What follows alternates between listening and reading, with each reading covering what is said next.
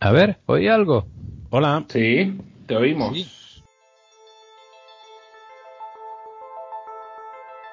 Guidance is internal.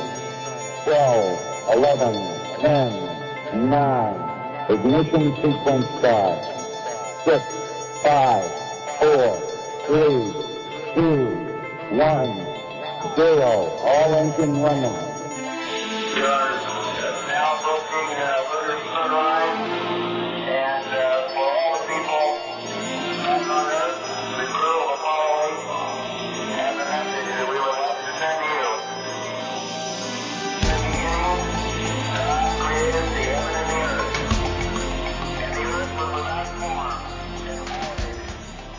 Bueno, pues vamos a empezar. Pero vamos a, empe- a empezar a preparar o a empezar No, ya no, no. A, saco, a saco. Ya, ya, a saco.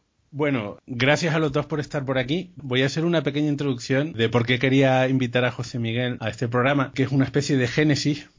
Porque, mm, bueno, este año, en 2015, se cumplen 20 años desde que tuve por primera vez acceso a Internet. No, no es nada trascendente, de forma personal sí es importante, pero es obvio que no es trascendente, pero la primera vez que yo tuve acceso a Internet fue en el laboratorio de sistemas operativos de la universidad. Acceso a Internet, bien, porque eh, antes de eso, en, cuando habíamos empezado ese curso, nos habían dado correo electrónico a todos los estudiantes de, informática. Y en el laboratorio de sistemas operativos sobre el mes de enero, José Miguel me dio acceso a cambio de hacer a- alguna que otra práctica relacionada con, con sistemas operativos. Y ah, bueno, realmente el laboratorio en sí, eh, lo que pude descubrir por ahí, eh, marcó no solamente mi, mi rumbo profesional, sino creo que el de algunos otros alumnos que estamos por allí.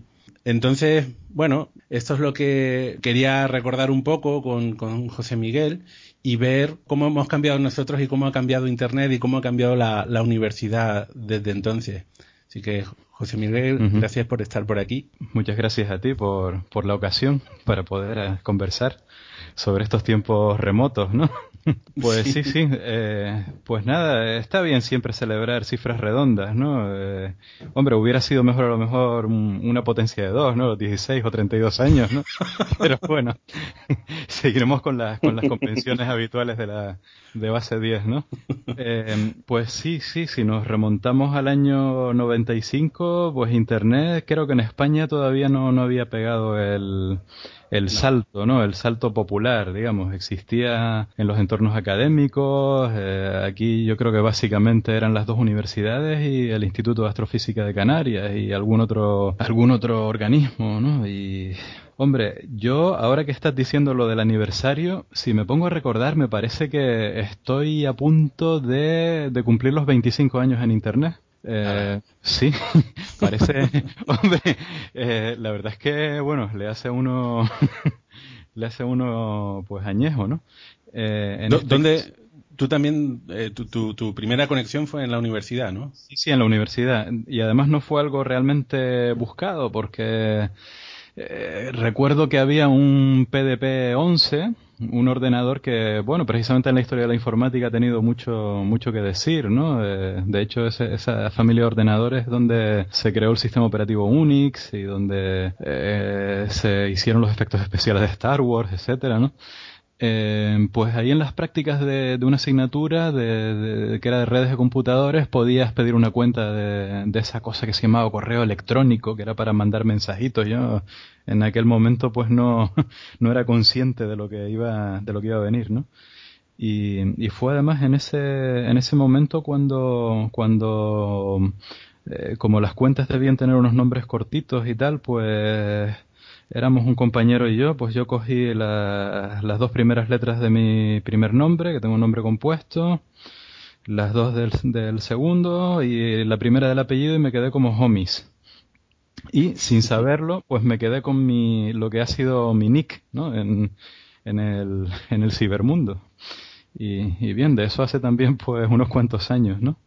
Ya después de eso, pues empecé a, mm, a- bueno, ya me contrataron en la, mm, en la Universidad de Las Palmas de Gran Canaria y, y sobre todo el gran salto que, que te permitió a ti y a otra gente entrar en, entrar en Internet fue el traslado de, de informática mm, al campus de Tafira, donde está actualmente pues casi están casi todos los, los, los centros, ya casi todas las, las dependencias de la universidad.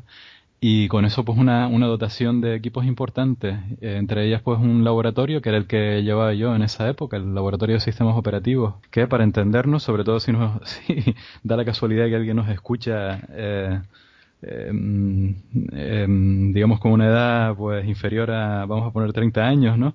En aquella época pues no había eh, entornos de ventanas con la digamos, con la, con la facilidad o, la, o la, el poco coste que tienen ahora. Sí, el, el Windows 95 todavía estaba por presentar. Eh, sí, estaba por presentar y bueno, sí estaba el Windows 3.1. Me parece que ni siquiera estaba el, Windows para trabajo en grupo. Bueno, era, era algo mmm, novedoso en esa época y en cualquier caso era... Bueno, estaba Nobel también, Nobel tenía soluciones de red. Pero vamos, para armar un laboratorio de 20, 20 y pico puestos, pues no, no salía muy rentable comprar PCs de altas prestaciones. Entonces los laboratorios típicos, no solo en esta universidad, sino en muchas otras, eran laboratorios en los que había un único ordenador, un servidor, y colgando de ese servidor, conectados a ese servidor, un montón de terminales eh, que en aquel tiempo se llamaban terminales tontas, eh, conectadas Pantalla, por puerto pantalla y teclado, ¿no? pantalla, teclado, eh, texto y De fósforo naranja. Naranja o verde o, o, o- o completamente negro, dependiendo de la edad, ¿no? Eso, eso dependía de, de, de cuántos años hubiera estado encendido el monitor, ¿no? Y bueno, Yo- con ese escenario es donde, donde teníamos, pues bueno, un acceso a, a Internet, a un sistema operativo tipo, tipo Unix, ni siquiera Linux, eh, bueno, en el 95 ya existía Linux, pero todavía estaba bastante en pañales. Y en aquella época, pues, eh, se usaba todavía bastante el modelo este de un servidor que mm, proveía acceso mediante terminales. Sí, yo recuerdo que en el, en el laboratorio habían bastantes terminales tontas, que eran lo que solía utilizar eh, a menudo, y luego había tortas para utilizar un terminal gráfico, que era el único que, que había al comienzo, un terminal gráfico Sí, sí, eh, que, que ya molaba porque sí que era eh, con entorno de, de ventana. Y en ese terminal gráfico fue donde pude descubrir lo que era un navegador, el, el, el. Mosaic, antes del Netscape, ah, para, para navegar por una cosa que se llamaba la web. Ujú. El, la verdad es que el laboratorio, mm, la experiencia del laboratorio fue interesante, creo que para muchos de los que estuvimos allí, porque nos de- para mí en concreto descubrieron dos cosas. Uno fue la, conexión a Internet, ah, poder acceder a recursos y, y hablar y chatear con gente que estaba en, en otros países, cosa que hoy es habitual, pero en aquel momento desde luego que no lo era.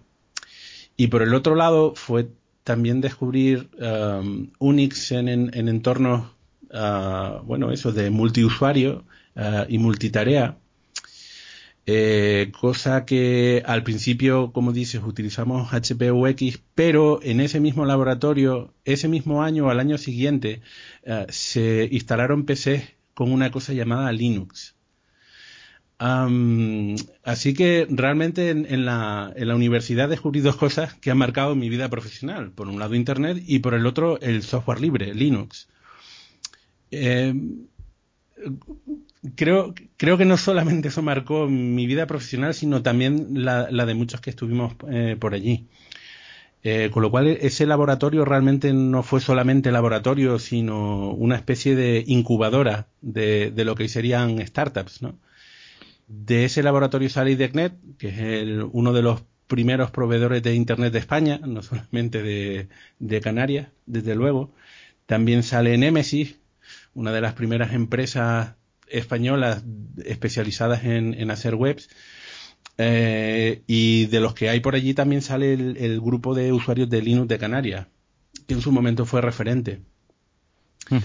Em, lo, lo cual es interesante, ¿no? Cómo la universidad se convierte en avanzadilla eh, tecnológica y que tiene una repercusión en la, en la cierta repercusión en la sociedad, ¿no? Eh, correcto, y de hecho ese es uno de los, es una de las funciones, uno de los que ha sido los mandatos de, de una universidad, ¿no? No olvidemos que, sobre todo en los últimos años, se, se hace mucho énfasis en, en el aspecto, digamos, puramente de formación profesional de, de las universidades, ¿no? Es lo que parece que políticamente está recibiendo más atención en, en los últimos tiempos. Pero, por supuesto, una universidad tiene que dedicarse también a la investigación y también tiene que ser un foco de, mm, de interacción social. Tiene que ser, como dices tú, pues una, una avanzadilla en una serie de campos. En la parte que nos toca, que es la informática, pues en la parte tecnológica, pero en otro tipo de disciplinas, muchas veces la universidad ha sido pionera en, en digamos, vanguardias políticas, vanguardias sociales y demás. Es decir, en la universidad suele haber pues personas que deberían tener un, digamos una cierta libertad y responsabilidad para imaginar escenarios que, que todavía no están en la calle. Y en ese sentido, pues bueno, tecnológicamente, mm, como has comentado, pues, pues sí, hubo una, una cierta contribución.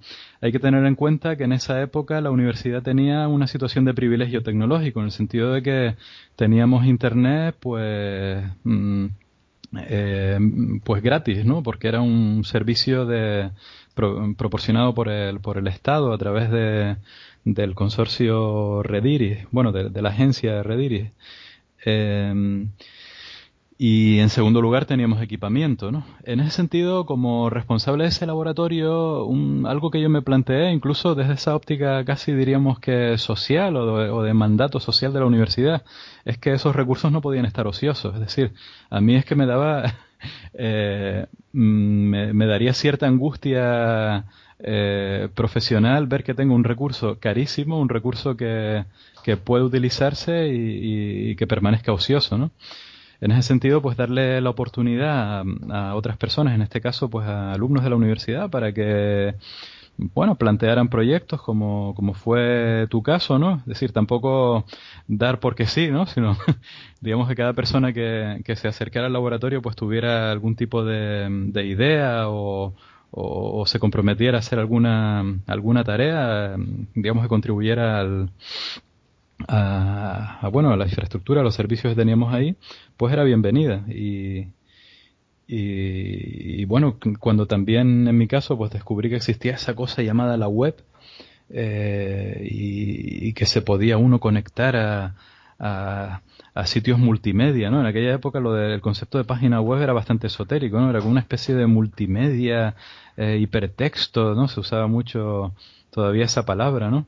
Como, como en un sentido casi casi reverencial, ¿no? Como, sí, mira, puedes entrar a una página y la página tiene unas cosas que se llaman enlaces y puedes eh, pinchar sobre ellos y te lleva a otra página.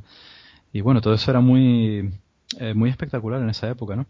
Y, mm, y claro, en aquella época pues también pude mm, conocer, como tú, pues eh, que existía mucho software, mucha, muchas aplicaciones, muchas herramientas que podías eh, eh, que podías rescatar de la propia red. En este caso, por ejemplo, el, eh, el código del servidor web, del, que en aquel momento era del CERN, ¿no? De todavía Sí. el, ser- el servidor web que se utilizaba en esa época era el que había, digamos, promovido el fundador, el Tim Berners-Lee, ¿no? En el, en el laboratorio eh, de partículas eh, de, allá en, en la frontera franco-suiza. Y bueno, esta gente tenía el código fuente listo para, para poder bajártelo de- desde la red, te lo podías bajar, lo podías instalar en tu máquina y podías montar tu propio servidor web. Y bueno, esa era una oportunidad que desde luego no, no había que desperdiciar porque era algo mm, maravilloso en el sentido literal del término. Era algo que una vez que montabas un servidor y que eh, ponías tu primera página y sabías que esa página era inmediatamente visible por toda la humanidad en todo el globo que pudiera acceder a, a la red, pues era algo que, que tenía, eh, pues no sé, un, un, un- un elemento de, de- de- casi de sobrecogimiento, ¿no? De, de lo que estabas haciendo, ¿no? No, de- desde luego, a mí, me- a, a mí me impactó muchísimo. Ah, recuerdo además dos de las iniciativas que tuvimos dentro del, del laboratorio, los que teníamos acceso por allí. El primero fue antes del web. Um, o, o- o durante porque el, el web ya se empieza a popularizar en el año 94 cuando cuando se mete Netscape Sí. pero allí en el laboratorio empezamos con una revista cultural eh, eh, que empezó con- como un gopher que es antes del web Correcto. Y, y luego lo fuimos migrando a un servidor que tú tenías en el puerto 8086 Eh, sí, eh, elección pues deliberada. deliberada y friki. Eh, entonces, bueno, me, me resulta curioso que un- una, una de las eh, primeras cosas que hicimos por allí fue, fue montar una revistilla cultural, eh. Cibertirma. Ujú. En, en mi caso, además, un, un par de páginas de, de astronomía, ¿no? Que había muy poquita información en, en aquella época. Eh, y cómo tú apoyabas esas iniciativas, ¿no? Que no tenían estrictamente que ver con, con la cuestión informática, ¿no? O docente. Eh, sí, pero vamos, tiene que ver precisamente con eso que se llama genéricamente la, la extensión universitaria, ¿no? El cómo la, la universidad extiende sus redes en la sociedad. Y, hombre, a mí me alegra, me alegra oírte, ¿no? Y de alguna manera, pues, haciendo retrospectiva, ver que, no sé, indirectamente, pues, esa, esa actividad, pues, generó, generó, pues, mm, iniciativas interesantes, eh, incluso formas de ganarse la vida en algunos casos, ¿no? Y eso, pues, para mí es una, una misión más de la, de la universidad, o sea, que, que es algo que, mm, vale, no, no forma parte de un currículum, no genera publicaciones académicas de investigación, no genera patentes, pero genera, genera actividad, genera actividad económica, genera innovaciones y genera formas de, nuevas formas de, mm, de, de vivir la vida. Y, y bueno, ese fue, fue el caso. Eh, me acuerdo además que el nombre de Cibertirma, eh, eh, pues bueno, no, no, no salió a la primera, ¿no? Porque la cosa era dar con un nombre que fuera, que sonara a Internet, ¿no? Pero que sonara también canario, ¿no? Y ahora no recuerdo quién dijo, pues Cibertirma. Y, y- y todo el mundo que lo oyó dijo, sí, sí. La persona que lo dijo, creo que lo dijo más bien de broma, ¿no? Pero, pero, pero bueno, fue, fue aclamado, ¿no? Como, como el, el mejor nombre posible, ¿no? Y ahí siguió durante, durante unos cuantos años. No sé si estará accesible todavía en archives.org. Sí, sí, eh, Eh, está, está. Está, está. Bueno. Un poquito al menos. Parte de ello. Y, y sí, sí, y efectivamente, antes de la web, pues estábamos utilizando el, el sistema Gopher, que también era un sistema hipertexto, pero, pero bueno, ya antediluviano, ¿no? Eh, que estaba bastante bien, funcionaba muy bien en pantallas de texto y era bastante fácil además de, de configurar. Y de hecho, yo como docente lo, lo utilicé, o sea, también, también tuvo un uso, bueno, de hecho fue el primer uso. Eh, ahí empecé a poner los- el material didáctico de la asignatura que, impartía en ese momento, eh, mm, incluso pues notificaciones a los alumnos. En aquella época incluso recuerdo hacerme programitas para eh, para notificar por correo electrónico las calificaciones de, los exámenes y demás, ¿no? Estamos hablando de hace, pues, bueno, 20, cu- no sé cuántos años. Hoy día esto ya, por suerte, eh, es algo corriente, pero en esa época, pues, eh, teniendo en cuenta que, que todo este tipo de actividades ocurrían, pues, en, en papel, eh, con unos retardos además tremendos, o si alguien quería hacer una publicación cultural, pues tenía que, eh, pues no sé, conseguir una, o una fotocopiadora o, o una imprenta que, que le sacara la- la- las multicopias y demás. Y además a, dos tintas o tres tintas o, en un solo color, ¿no? Porque eso encarecía la tirada, ¿no? Pues de repente verte con que simplemente mm, colocando unos archivos en el ordenador, pues puedes, puedes llegar, puedes tener un alcance a, a un público pues tan amplio como quieras, eh, eh, bueno, en ese momento fue un salto de concepto brutal, ¿no? Respecto a lo que había hasta entonces.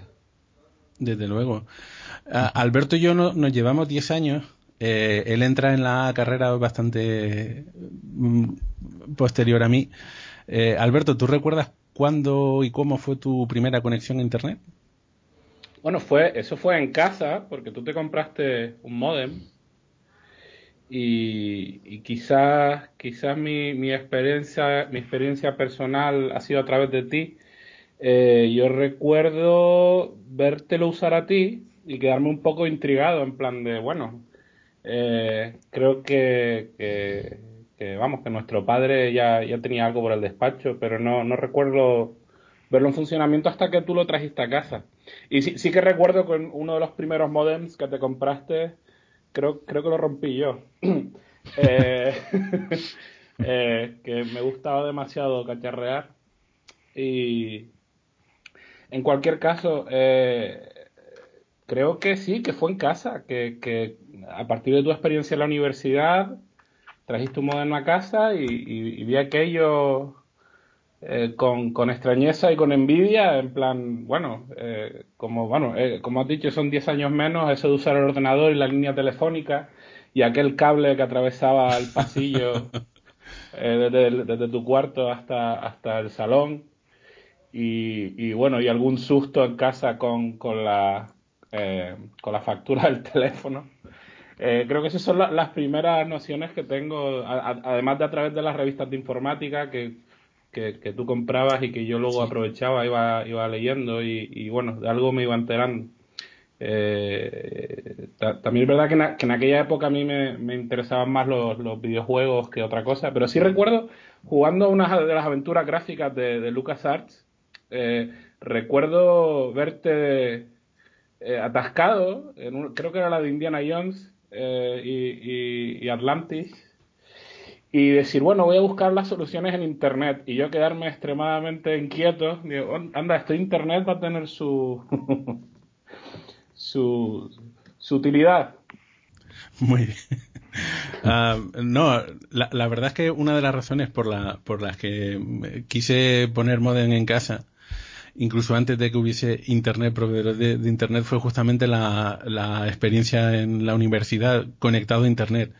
Eh, en aquella época PC Actual tenía una campaña importante de popularización de los modems, eh, así que los primeros, eh, las primeras conexiones realmente no fueron a Internet, sino a la BBS hasta que, hasta que pude conseguir un proveedor de, de Internet, que en aquella época no había ADSL, no había tarifa plana y, y la conexión por tiempo costaba, costaba, costaba cara, ¿eh? cuesta bastante cara. Y, y lo curioso es lo, lo ubicuo que, que, hoy es Internet, ¿no? Casi, casi ahora mismo eh, uh, luchando contra la, uh, contra la invasión de privacidad, ¿no? A ver qué cacharro te compras que no tenga wifi. Eh, uh -huh. no envíe información sobre, sobre ti, ¿no? A, algún servidor -huh. extraño. Sí, dentro de poco hasta la ropa, ¿no? O sea, te vas a comprar sí, sí, una, una, cam una, camiseta y tendrás que arrancarle la, la, la, las fibras que tenga para, para dar información de proximidad, ¿no? Efectivamente, y nosotros, bueno, nosotros no somos nativos digitales, ¿no? Hemos visto esto crecer, ¿no? Por los primeros modems eh, estamos hablando de que iban a 1200 baudios, ¿no? O sea que eh, como mucho, mucho, mucho podrían, podrían enviar un kilobyte de información por segundo, si, si la codificación era buena y la conexión no tenía muchos, muchos problemas. Hablamos de que entonces, a ver, un kilobyte por segundo, pues para transferir una simple foto de 3 megas, pues tardaría prácticamente una hora. O sea, esa típica foto que haces con el móvil, eh, eh, eh, conectarte a internet en aquella época y bajarte una foto de esas y tenerla visible en tu PC, te llevaría una hora para una sola Yo, foto. Eh, hace poco un amigo se compró una impresora en 3D y, hablaba de bueno de, de, lo hipnotizado que se quedaba viendo imprimir porque bueno las impresiones de momento tardan pueden llegar a tardar varias horas incluso con piezas relativamente sencillas. Eh, y, y, yo hacía la analogía de cuando te descargabas un, un MP3 en el, en el Napster uh -huh. y, y, tú sabías que iba a tardar toda la noche, sabías que iba a tardar ocho horas bajarse esa canción, pero tú te quedabas mirando la barra de progreso diciendo, bueno, es que por eso... si lo miro de repente va más rápido, ¿no? es que por eso funcionan los salvapantallas y por eso la gente se compra peceras. Hay, hay algo hipnótico, ¿no? En, en, esas barritas que, cuando ves ese siguiente píxel que avanza. Y dices, bueno, esto no está parado. Hay futuro, hay esperanza. Re- re- recuerdo recuerdo eh, mi primera experiencia con una DSL, eh, que fue en casa de unos, de unos amigos que tenía de, de los que organizábamos las, las LAN parties. Ujú. Y, y claro, cuando consiguió ADSL ya todos queríamos, es como el que se compra una caja de donetes, todo el mundo quería ir a su casa a ver cómo era aquello. Y, y recuerdo, eh, pues eso, descargarse un instalador del WinZip o, o alguna historia así y, y ver la barra de progreso, eh, descargarse un mega en, en poco menos de un minuto. Y re- recuerdo la expresión que, ¿qué manera es esa de bajarse un mega? recuerdo la frase prácticamente sí, sí. literal porque realmente era, si estabas acostumbrado a, a, a eso, a tu modem de 36K, 256K, Ujú. Que eso, que esos fueron ya los que me pillaron a mí.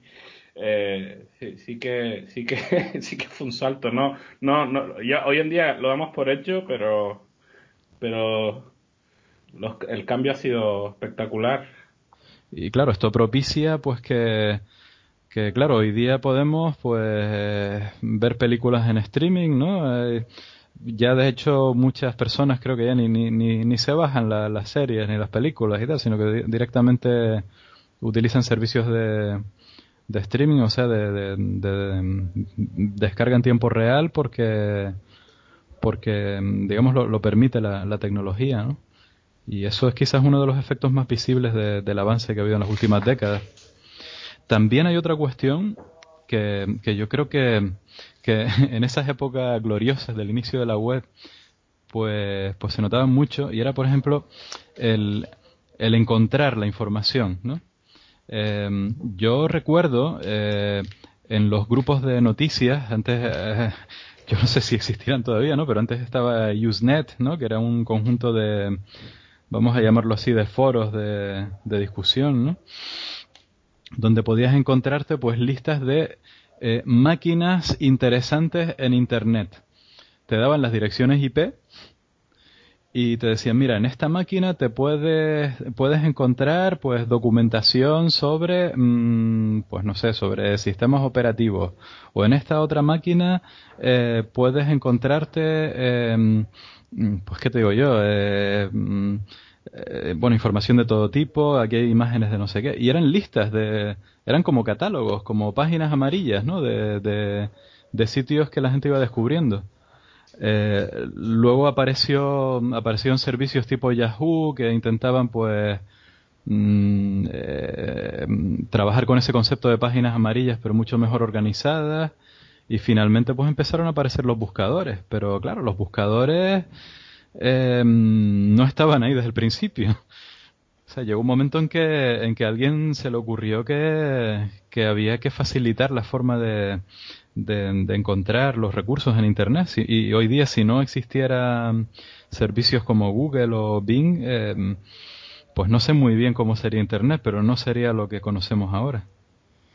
Bueno, desde luego vienen, eh, se crearon a partir de la necesidad por el crecimiento que había de, de la web, ¿no? Porque al comienzo había muy pocos servidores, con lo cual, eh, de hecho, eh, Yahoo, el directorio de Yahoo, eh, quizás es uno de los más conocidos, pero aquí en España también la UGI, me parece, tenía un directorio de, de páginas web, de servidores web. Eh, pues al principio habían 100, 200 servidores en toda España, eran muy poquitos. Sí. Y claro, y 100 o 200 lo- los tienes casi hasta en tu propio servidor local, ¿no? Para los vecinos. Eh, sin, sin un, sin un, eh, sin máquinas y cientos de ordenadores que van buscando y rastreando por toda la red sería imposible mantener la información mínimamente indexada, ¿no? Y claro, eso ha revolucionado pues un montón de aspectos, eh, de aspectos de, de- de- de la vida cotidiana de la gente y de y aspectos laborales incluso, ¿no?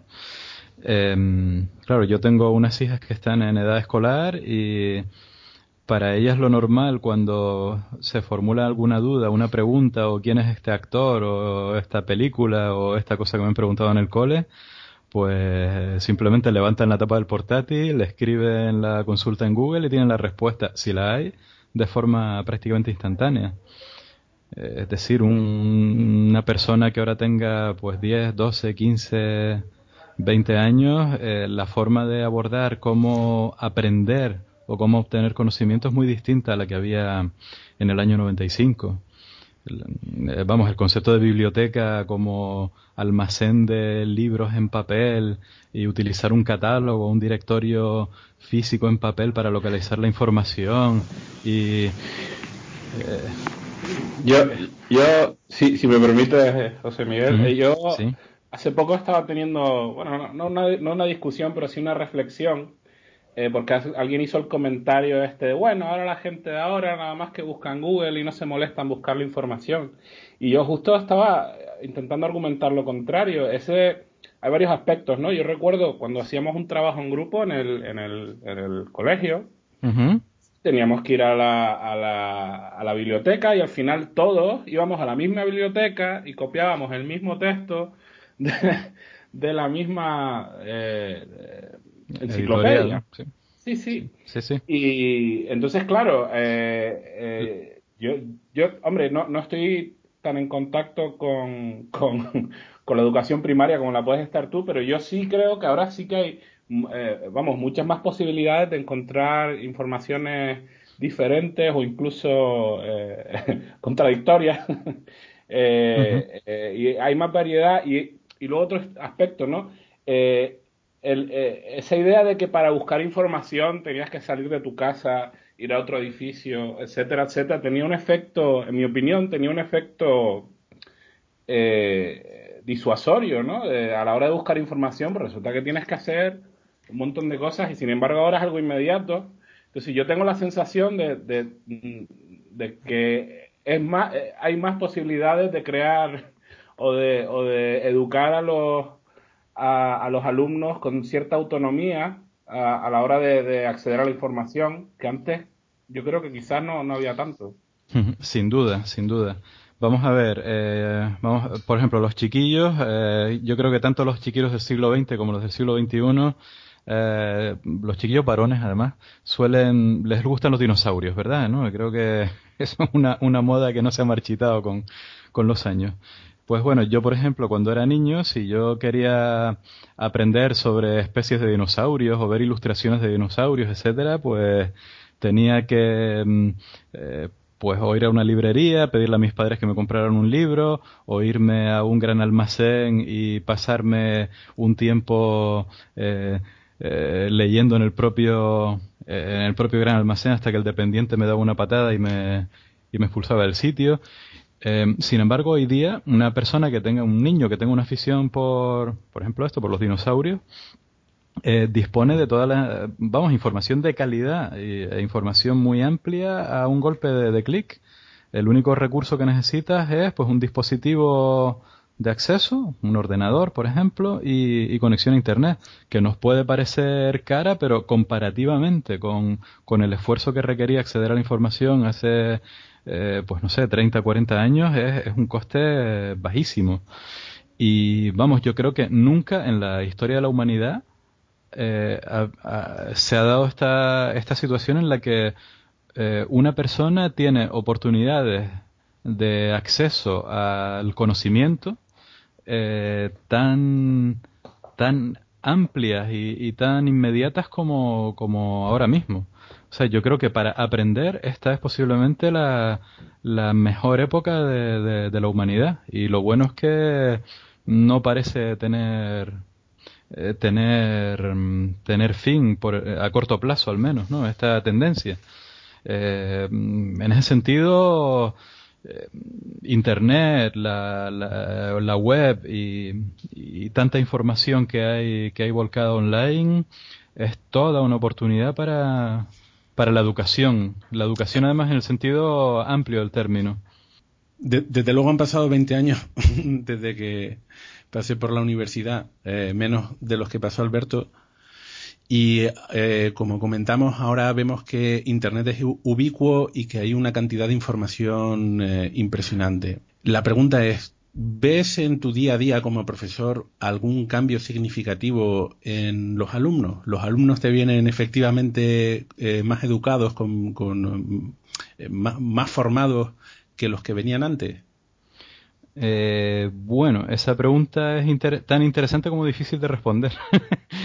Porque, claro, habría que, que descomponerla en, varios aspectos. Eh, cuando dices educados, podríamos estar hablando de eh, capacitados eh, para, digamos, la- las materias en las que en las que tienen que, que formarse en la universidad, o podríamos hablar de educación en general como un conjunto de, de habilidades para defenderse en la vida, ¿no?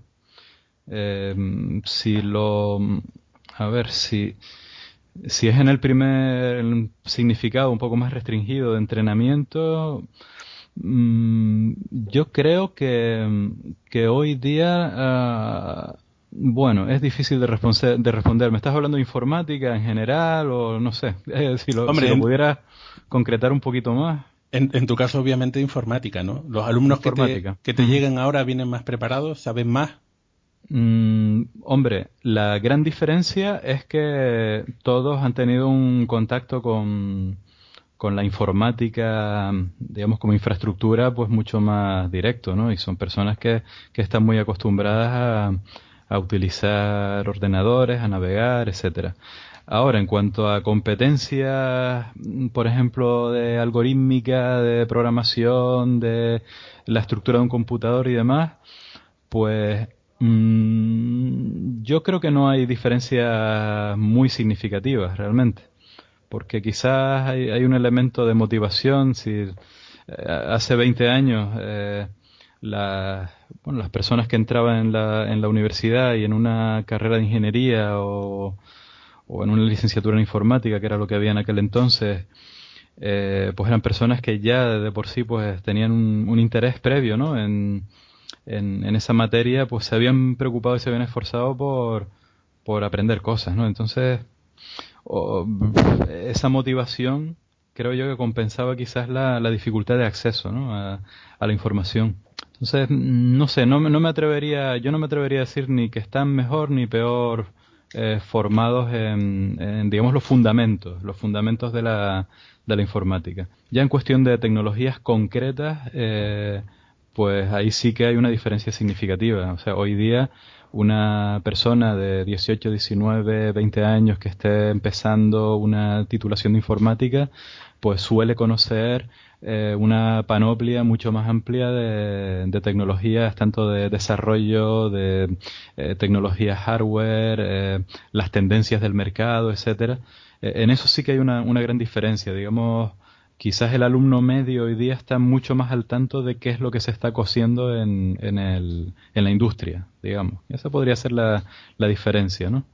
En cuanto a ya preparación de competencias, quizás no, no me atrevería a decir que hay una diferencia estadísticamente significativa, ¿vale? Para no pillarme lo- los dedos, ¿no? Que luego esto, esto se publica en internet y, y me pueden malinterpretar, ¿no?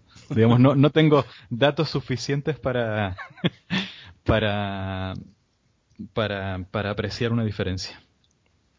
La, la- la otra cuestión interesante es eh, Internet nos ofrece un montón de oportunidades para, para encontrar información y en el mundo digital que vivimos am, quizás esta digitalización se lo está comiendo todo, ¿no? Eh, vemos como Ujú. hay muchísimas industrias en crisis porque se tienen que adaptar a un nuevo entorno en el que la información se distribuye de forma digital a través de cables o a través de la radioonda. Y uno, y uno quizás en los últimos años, uno de, esas industrias, por decirlo de alguna forma, que se supone que está en crisis porque uno puede formarse a través de, Internet, es la propia universidad. Internet, según algunos, se está comiendo la universidad. ¿Cómo lo ves tú? Uf, esa, esa es otra pregunta pues muy, muy complicada de responder, porque además habría que delimitarla si es en el contexto español, en el contexto canario, en el contexto eh, occidental, en el contexto mundial. eh, digamos que esto va por barrios, ¿no? Porque claro, la universidad, por ejemplo, si me hablas de China, pues está eh, creciendo de forma disparatada. En el mundo anglosajón, eh, tanto en el Reino Unido como en Estados Unidos, y mucho más en Estados Unidos, es posible que, que incluso estemos en, ciernes de- del estallido de una burbuja, eh, incluso financiera, ¿no? Eh, digamos que se han elevado mucho las, eh, lo que son los costes de matrícula, pero repercute en el rendimiento, mm, en el retorno de inversión de los estudiantes, que además eh, muchos de los estudiantes pues se las financian con créditos y demás. Claro, son escenarios que aquí en España no, no, no se dan. Aquí tenemos otro, otro, otro escenario diferente. Por ejemplo, por, por hablar de lo que más conozco, que es la, la propia Universidad de Las Palmas. Es curioso que la, la propia crisis económica que ha tenido España desde mm, 2007-2008 eh, paradójicamente ha generado que, que se mantenga el, el, eh, el número de alumnos en, en la universidad, porque las personas de clase, por ejemplo, media alta, de rentas, las familias que, bueno, tenían una renta un poco más acomodada antes de la crisis, se podían plantear con, con sus hijos en edad universitaria de enviarlos fuera, ¿no? A, a universidades, centros en la península o en el extranjero porque digamos tenían capacidad económica para ello y por tanto en ese sentido en ese segmento de rentas la Universidad de Las Palmas pues competía con, con universidades de, de, la península ese escenario ha cambiado en los últimos 6-7 años. Y la Universidad de Las Palmas por ejemplo está volviendo a tener un mercado cautivo de personas que es que en realidad no tienen otra opción para, para estudiar. Y es la, propia universidad eh, local quiero decir la universidad local. Eh, la competencia con Internet, o sea, con, con, los estudios digitales, también creo que va por barrios, porque, eh, por ejemplo, en España, por muchas vueltas que, que estamos dando, eh, sigue habiendo, pues, una, digamos que la, valoración de los títulos formales es bastante alta, o al menos se percibe como bastante alta. Es decir, digamos que muchas personas que se meten en la universidad, pues, esperan eh, no solamente obtener una formación o una capacitación real, sino también obtener un, una titulación, un, un, papelito o un certificado que diga que esta persona pues es eh, licenciada en Derecho o es ingeniero industrial o, etcétera, ¿no? Y en ese sentido, hoy día eh, Internet no, no puede competir con, con las universidades locales. Eh, quizás en, el, en, los segmentos donde se valora más la formación, no tanto como obtención de títulos, sino la formación real, eh, sí que sí que hay una hay una competencia, porque claro, si yo puedo elegir entre recibir un curso en línea con los contenidos eh, y los diseños elaborados por los mejores instructores del planeta, y eso lo puedo tener desde mi casa, y además con los horarios que, que a mí me, me convenga, evidentemente esa, esa oferta de formación me va a resultar más atractiva que, que, que, un centro que me ofrezca unos horarios rígidos en los que mmm, los contenidos, pues bueno, algunos podrán ser más interesantes, otros igual son más mediocres, etcétera. Ahí hay una posible competencia.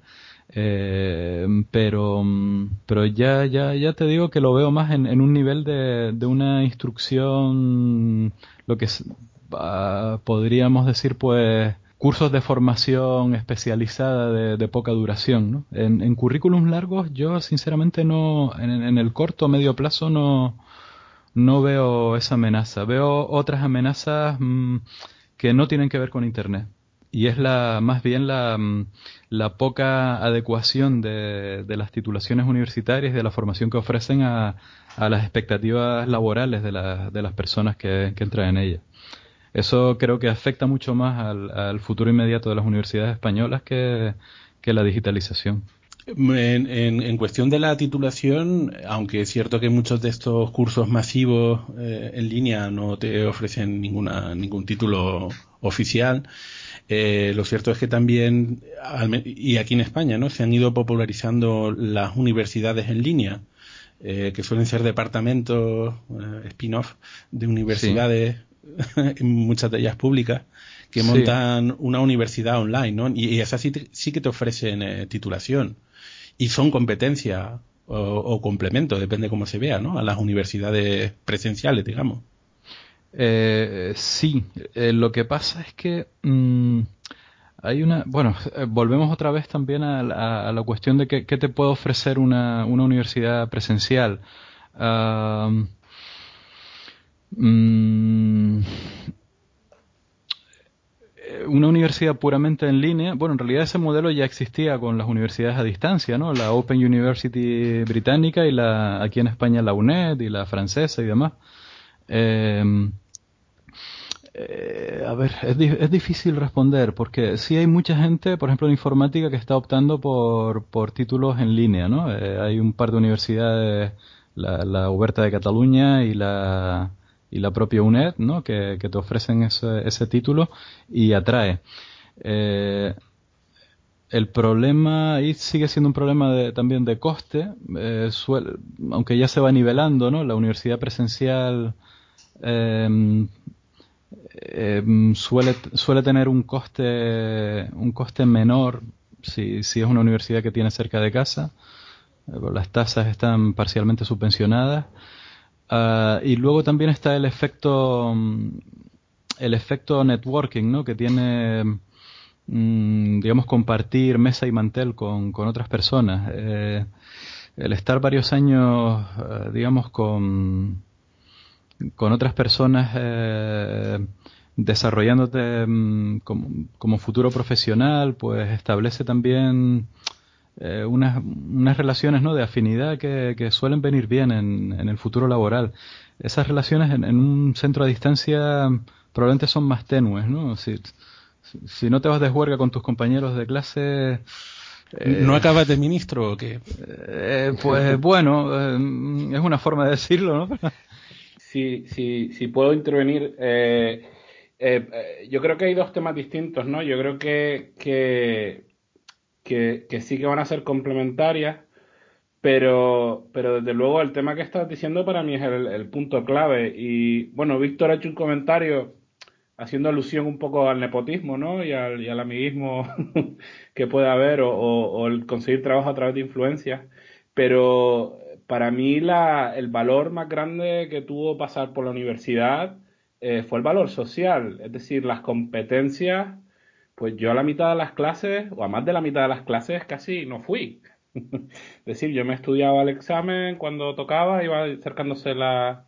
Entonces eso, eh, es decir, la, las competencias y el aprobar exámenes, eh, es probable que las hubiera podido conseguir de, de, de la misma manera eh, en, una universidad a distancia, pero eh, el, enriquecimiento personal que fue eh, estar en la universidad, estar con tus compañeros, pasar tiempo con tus compañeros, conocer gente, digamos que a, al contrario que en el instituto, que, que comparten tus tu gustos, tus pasiones, hay, una afinidad cultural y, se crea una serie de pues, de redes tanto profesionales como emocionales que, que enriquecen muchísimo y, y, te voy a, contraponer eso con otra experiencia tuya también personal y uh, complementaria a la universidad también que eh, tú comienzas a participar en, foros de software libre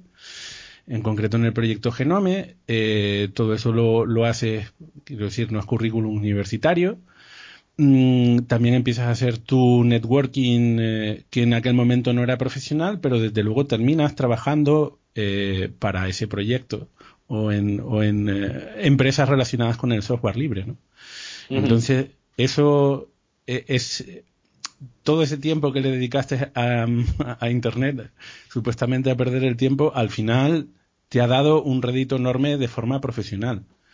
¿Cómo comparas eso con, con, la universidad, con tu paso a la universidad? ¿No es lo mismo también?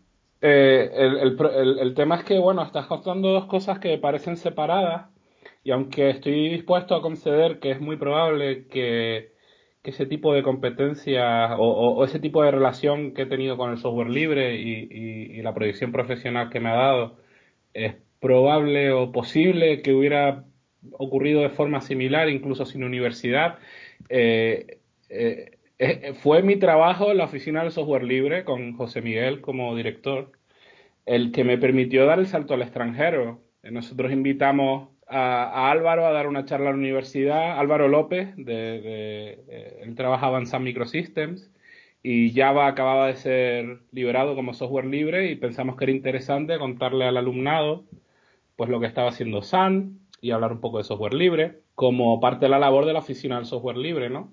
Entonces no, eh, nos traemos a Álvaro, al que yo había conocido en una de estas conferencias de Genome y de software libre, a las que había asistido gracias en parte a, a mi actividad también en la universidad. Y bueno, Álvaro me comenta en, en, en, en uno de los descansos que tienen unas becas en Dublín. En- entonces, eh, está relacionado, está relacionada mi, mi vida en la universidad, mi actividad en la universidad, la, la oportunidad que me dio la universidad de dedicarme eh, a tiempo parcial profesionalmente a divulgar el software libre y a, y a, digamos, a cohesionar el, movimiento del software libre dentro de la universidad y parte de, de algunas administraciones públicas, fue la que me, la que me dio a mí indirectamente, y, es cierto que parte de ello fue, fue esfuerzo o iniciativa mía, pero la universidad fue el, eh, digamos, fue quien me dio el soporte, la infraestructura y el apoyo para, para compaginar eso con mis estudios. Bueno, ahora mm, estaba reflexionando sobre la pregunta que me hiciste, Víctor, de- del impacto de lo digital, ¿no? Y claro, realmente mm, no, no, no creo que eh, quizás ha- ha- había un falso dilema en, lo que estaba reflexionando antes, que era sobre la, eh, la enseñanza mm, o las universidades presenciales respecto a, a los estudios en línea. Y digo que puede ser un falso dilema porque en realidad lo que eh, a donde debería converger todo esto es a que mm, las universidades de forma natural deberían incorporar el- la, la tecnología digital y, y y la enseñanza en línea a sus procesos educativos, ¿no? digamos aprovechando al máximo la capacidad que dan, pero sin perder la- la- las virtudes también que tiene la presencialidad. Eh, vamos, el contacto cara a cara, incluso a nivel pedagógico, es, es importantísimo. El, el trabajo en equipo, si tú les ves las caras a los, a los miembros de tu equipo, eh, pues hace que, que seas también más, más productivo y que las ideas fluyan. La multidisciplinariedad también eh, si tú estás compartiendo espacios físicos, recintos físicos con personas que están estudiando otro tipo de titulaciones y demás, eh, pues también te da oportunidades, ¿no? De, de- compartir puntos de vista diferentes.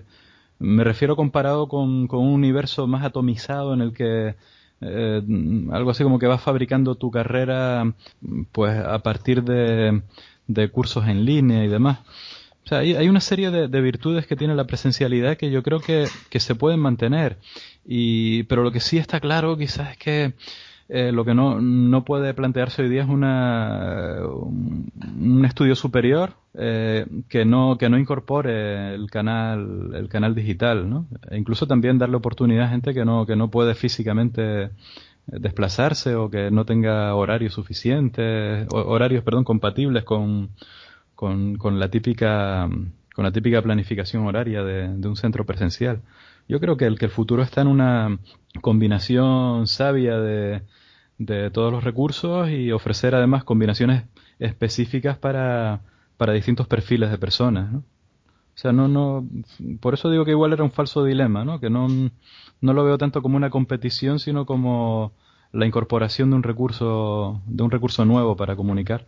Sí, ahí desde luego creo que hay muchas muchas cosas que comentar porque para un tipo de persona o incluso para una misma persona, dependiendo del tema, es mucho más sencillo aprender cuando alguien te guía de forma presencial que viendo un vídeo a través de YouTube, que a mí me encantan, pero bueno, pues no son relaciones personales, ¿no? Y la, la eso, el canal emocional a veces es, es imprescindible. Pero también por el, por el otro lado, eh, hay, como comentas, hay muchísimas personas que no tienen la posibilidad de poder ir a, o el lujo de tener el tiempo para ir a la universidad de forma presencial porque tienen otras obligaciones. Eh, Internet les da una oportunidad de poder estudiar desde su casa y, y acceder a, puestos de trabajo, ¿no? Cuando tengan la titulación. Entonces, efectivamente, yo, yo creo que no, no creo que el mundo vaya a ser tan digital como quizás nos han vendido en los años anteriores, sino que mm, me da a mí que las universidades van a estar ahí y que probablemente se tengan que adaptar, como comentas, ¿no? Eh, Sí, sí, correcto.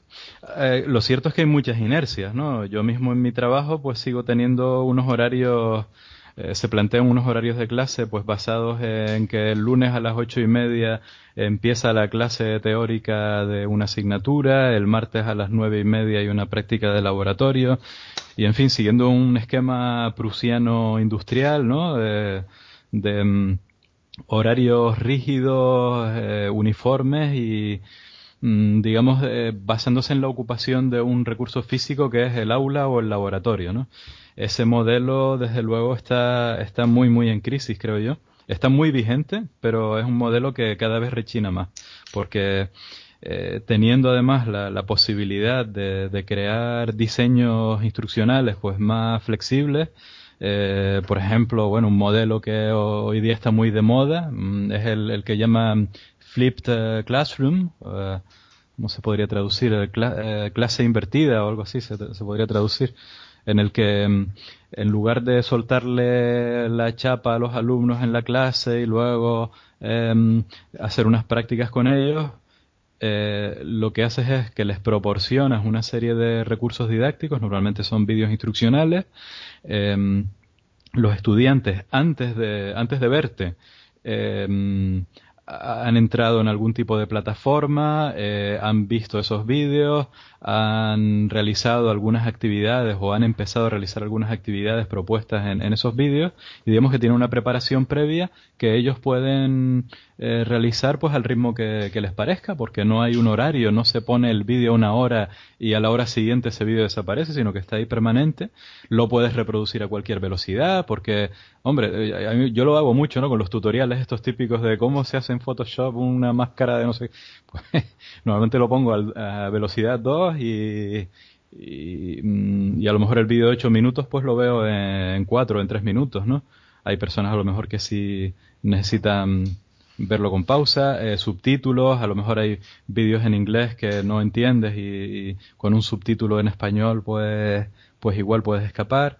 Y en fin, eh, puedes hacer un diseño curricular en el que tengas una fase de la, del aprendizaje desacoplada de, de, un horario rígido y luego aprovechas que existe el profesor, que es una persona experta, que al, al, al, estar delante de ti, pues puedes favorecer otro tipo de aprendizaje eh, y ese profesor aparece en escena cuando ya a lo mejor tienes la materia un poco trabajada, ¿no? Y ya tienes algunas actividades en marcha y ese profesor te guía y te ayuda y de forma incluso personalizada puede acompañarte para que tu aprendizaje sea más productivo. Ese es un esquema, el de la clase invertida, el Flipped Classroom, que bueno, ha tenido bastante pegada porque además es relativamente fácil de eh, relativamente fácil de, de, de, montar a partir de un sistema de docencia tradicional y conjuga um, aceptablemente bien pues los dos universos, ¿no? Eh, claro, eh, esto, por ejemplo, en una universidad española en el año 2015, pues va a tropezar con una serie de resistencias eh, de tipo político y burocrático, porque aparentemente parece que es que el profesor va a dar menos horas de clase. Bueno, y realmente es que da menos horas de clase, porque hay menos eh, hora lectiva en aula o en laboratorio.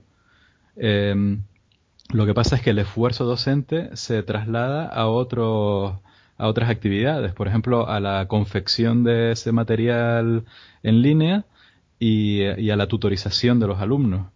Eso hoy día plantea problemas de índole política, laboral eh, y burocrática de, todo tipo. Pero en el largo plazo, eh, este tipo de cuestiones tendrán que, tendrán que resolverse. Una, una cuestión, eh, hace mucho tiempo hablando contigo me llamó mucho la atención porque mmm, creo que estamos acostumbrados, al menos como alumnos, a decir, este profesor es buenísimo, tal, me encanta ir a sus clases, este otro profesor es un rollo, esta asignatura es un rollo, no la voy a probar nunca, no. Entonces, creo que para los alumnos el tener un profesor con el cual empatices eh, marca muchísimo, ¿no? Con lo cual, el, el, el estar de forma presencial, mm, eso te, te puede marcar mucho. Sin embargo, comentaste tú, me comentaste tú en su día algo que decía que tú crees que los alumnos encuentran su camino independientemente del profesor. Que relativizabas mucho eh, eso, la, eh, el papel del profesor, ¿no? ¿Sigues opinando así? ¿Te entendí mal? Pues la verdad es que ni me acuerdo haberte dicho que los alumnos encuentran su camino, dicho así, estaría de acuerdo parcialmente, ¿no? es decir, eh, claro, un, profesor que se encuentre en tu camino es, un, es una influencia más que puedes tener en tu vida y puede ser una influencia determinante en algunos casos. Mm, ahora bien, una persona, por ejemplo, que, que tenga una determinación eh, vital, eh, pues, pues va, va a encontrar su camino al margen de, eh, o, muy independientemente de, las de las influencias que pueda tener. Pero bueno, esto depende también del perfil de, el perfil de esa persona. Yo, vamos, mi experiencia personal es que a la hora de, de eh, al margen de lo bien o mal que te caiga un profesor, eh, yo recuerdo, pero vamos, estadísticamente muy significativo, la cantidad de, de, asignaturas que aun siendo más difíciles, el profesor permitía que la gente aprobara con mucha mejor nota, mientras que otras asignaturas, que incluso de otras carreras o la misma, o, digamos la misma asignatura, pero en diferentes ramas de la misma carrera, eh, sistema, gestión y tal, eh, se consideraba como muy fácil, sin embargo, con un profesor, eh, digamos, menos equipado, o, con menos dedicación al, al, aspecto docente de su profesión, eh, eh, la gente lo, les costaba muchísimo. Bueno, sí es verdad que, eh, claro, también habría que distinguir la educación superior de la educación, por ejemplo, primaria o secundaria, ¿no? En las que en estas últimas la, la influencia de, del profesor, incluso como maestro, ¿no? Que no es lo mismo profesor o instructor que maestro. Cuando ya aparece la figura de un maestro que es una persona que te guía, que sirve de ejemplo, etcétera, pues sí que puede influir bastante, ¿no? También desgraciadamente puede influir negativamente, ¿no? En el sentido de que hay personas a lo mejor que que se consideran negadas para un, alguna materia, ¿no? Es este típico caso, ¿no? Yo es que para las matemáticas no sirvo y demás. Y quién sabe, a lo mejor muchas de esas personas no han tenido la, la, oportunidad de, tener un maestro que en su momento pues le, les contagiara de alguna manera el amor por, por las matemáticas y, y, hacerles, digamos, poder comprender esa materia de una manera poco poco hostil, ¿no? Eso, eso sí que ocurre. Hay también muchas influencias negativas, ¿no? Y mucha gente que tiene aproximaciones hostiles a, algunas materias eh, influidos por a lo mejor en no haber tenido en su momento buenos buenos maestros. Lo bueno es que en la universidad ya hablamos de personas que son más adultas, ¿no? Y que pueden relativizar un poco más la, la mala influencia que puede tener un, un profesor pues mediocre, ¿no? sí puede pasar una cosa, y eso, eh, eso sí, sí sería preocupante, y es la, eh, la pérdida de oportunidad cuando te toca un profesor que a lo mejor no es muy bueno en una determinada materia y no te contagia el interés por esa materia que a lo mejor resulta que podría ser algo interesante en tu vida. O sea, que pasen por ti algunas materias que, mm, que podrían haber sido interesantes para ti, pero no te hicieron llegar ese, esa química, ese, ese amor por, por ella. A mí, de hecho, me pasó. No puedo decir el nombre de determinadas asignaturas porque se podría trazar, digamos, casi nombres y apellidos, pero, pero sí que me ha pasado en, en mi vida escolar y universitaria de tener materias que han pasado por mi vida escolar pues muy de puntillas y luego ya, pues muchos años después, descubrir que me, que me encantan. Y, y bueno, y, y constatar que, que, parte de, ese, de esa sorpresa, ¿no? Decir, chayo, pero si yo esto lo, esto lo vi en la carrera o esto lo vi yo en el instituto. Eh, y es claro, el haberlas eh, vuelto, a, vuelto a ver ese tipo de materias con, con otros ojos en, en los que te, te fomentan más un interés y una motivación ahí sí que hay un elemento muy, muy importante eh, en, la, en la calidad del, del profesor. Me alegra saber que vas a tener trabajo durante mucho tiempo. Hombre, teniendo en cuenta cómo va la edad de jubilación, creo que es bastante. No, no, bueno, la, la pregunta venía justamente porque, bueno, eh, enlazándolo con, con, el papel que jugaste, al menos en mi caso, ¿no? De facilitar el, el acceso a la red y comparándolo con otros profesores que quizás no, no jugaron ese papel, ¿no? Eh, yo creo que eh, para mí también esa es una de las claves de la, de, de la cuestión presencial, que, que, es muy complicado ser carismático o poder motivar desde, desde medios digitales. ¿no? imposible, desde luego, pero sí más complicado. Puedes tener una audiencia bastante mayor, pero eso, no, el, el papel del profesor eh, en línea es, es, es otro com completamente diferente. Quizás ahora con, con el mundo digital, eh, paradójicamente, pues lo que puede ocurrir es que se le dé, cobre, recobre más valor la figura de, del profesor como, como maestro. Entonces quizás también con el paso de los años y de las décadas, eh, el papel del profesor, especialmente en la enseñanza superior, eh, creo que puede ir cambiando y paradójicamente yo diría que mejor, porque se van a, ir resaltando más esos valores donde la presencia del profesor como maestro y como guía eh, son cada vez más, más valiosas en términos relativos que otras cuestiones que ya no son tan importantes. La verdad es que podríamos estar hablando otra hora más. Hay un montón de, de asuntos relacionados. Eh, gracias a, a, quien haya llegado hasta aquí, por cierto. Eh, José Miguel, muchas gracias. Gracias a ti de nuevo. Eh, Alberto, ¿quieres añadir algo más? No. Eso es, escueto. pues nada, muchas gracias a los dos y, y bueno, a ver si repetimos en alguna otra ocasión. Hasta otra. Hasta otra. Otra.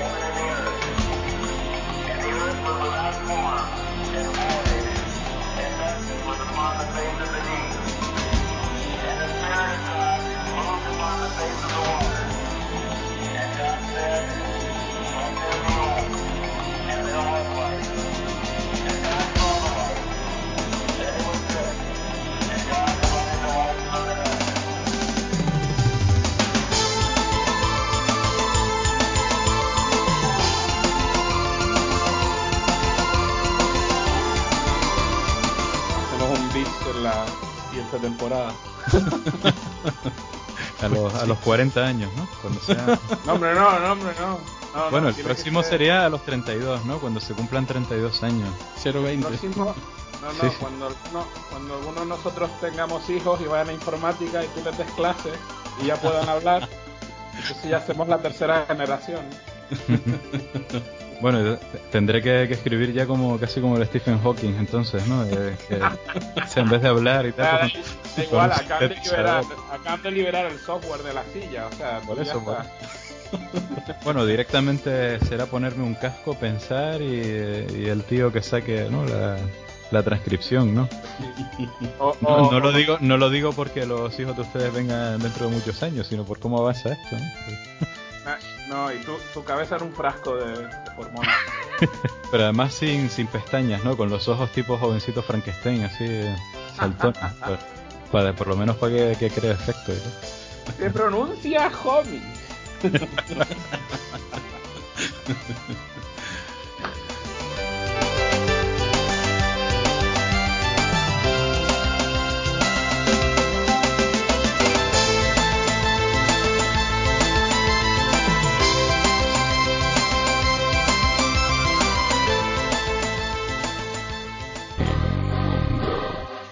dominado por podcast. Con sentido. Y guion. Un podcast se atreve. Alzarse en rebelión. Y declarar. No nos hace falta el guion. Nuestro guion está. Ausente. ausente. Guión ausente. Un podcast donde todo falta. Sobre todo el guion. Porque lo irrelevante se puede eliminar. Porque un pez no necesita una bicicleta. Porque jamás soldarías una bañera al exterior de una nave espacial porque no hace falta guion. Para volar. ¿Qué diría Eric? http dos barra barra. Ven. No te arrepentirás. ¿O sí? Puede contener trazas de guion y langosta. Consumir con precaución. No tomar si gusta el orden y las palabras con sentido. No operes maquinaria pesada mientras escuchas guion ausente. De hecho, no operes maquinaria pesada escuchando un podcast. Excepto cosmofonías.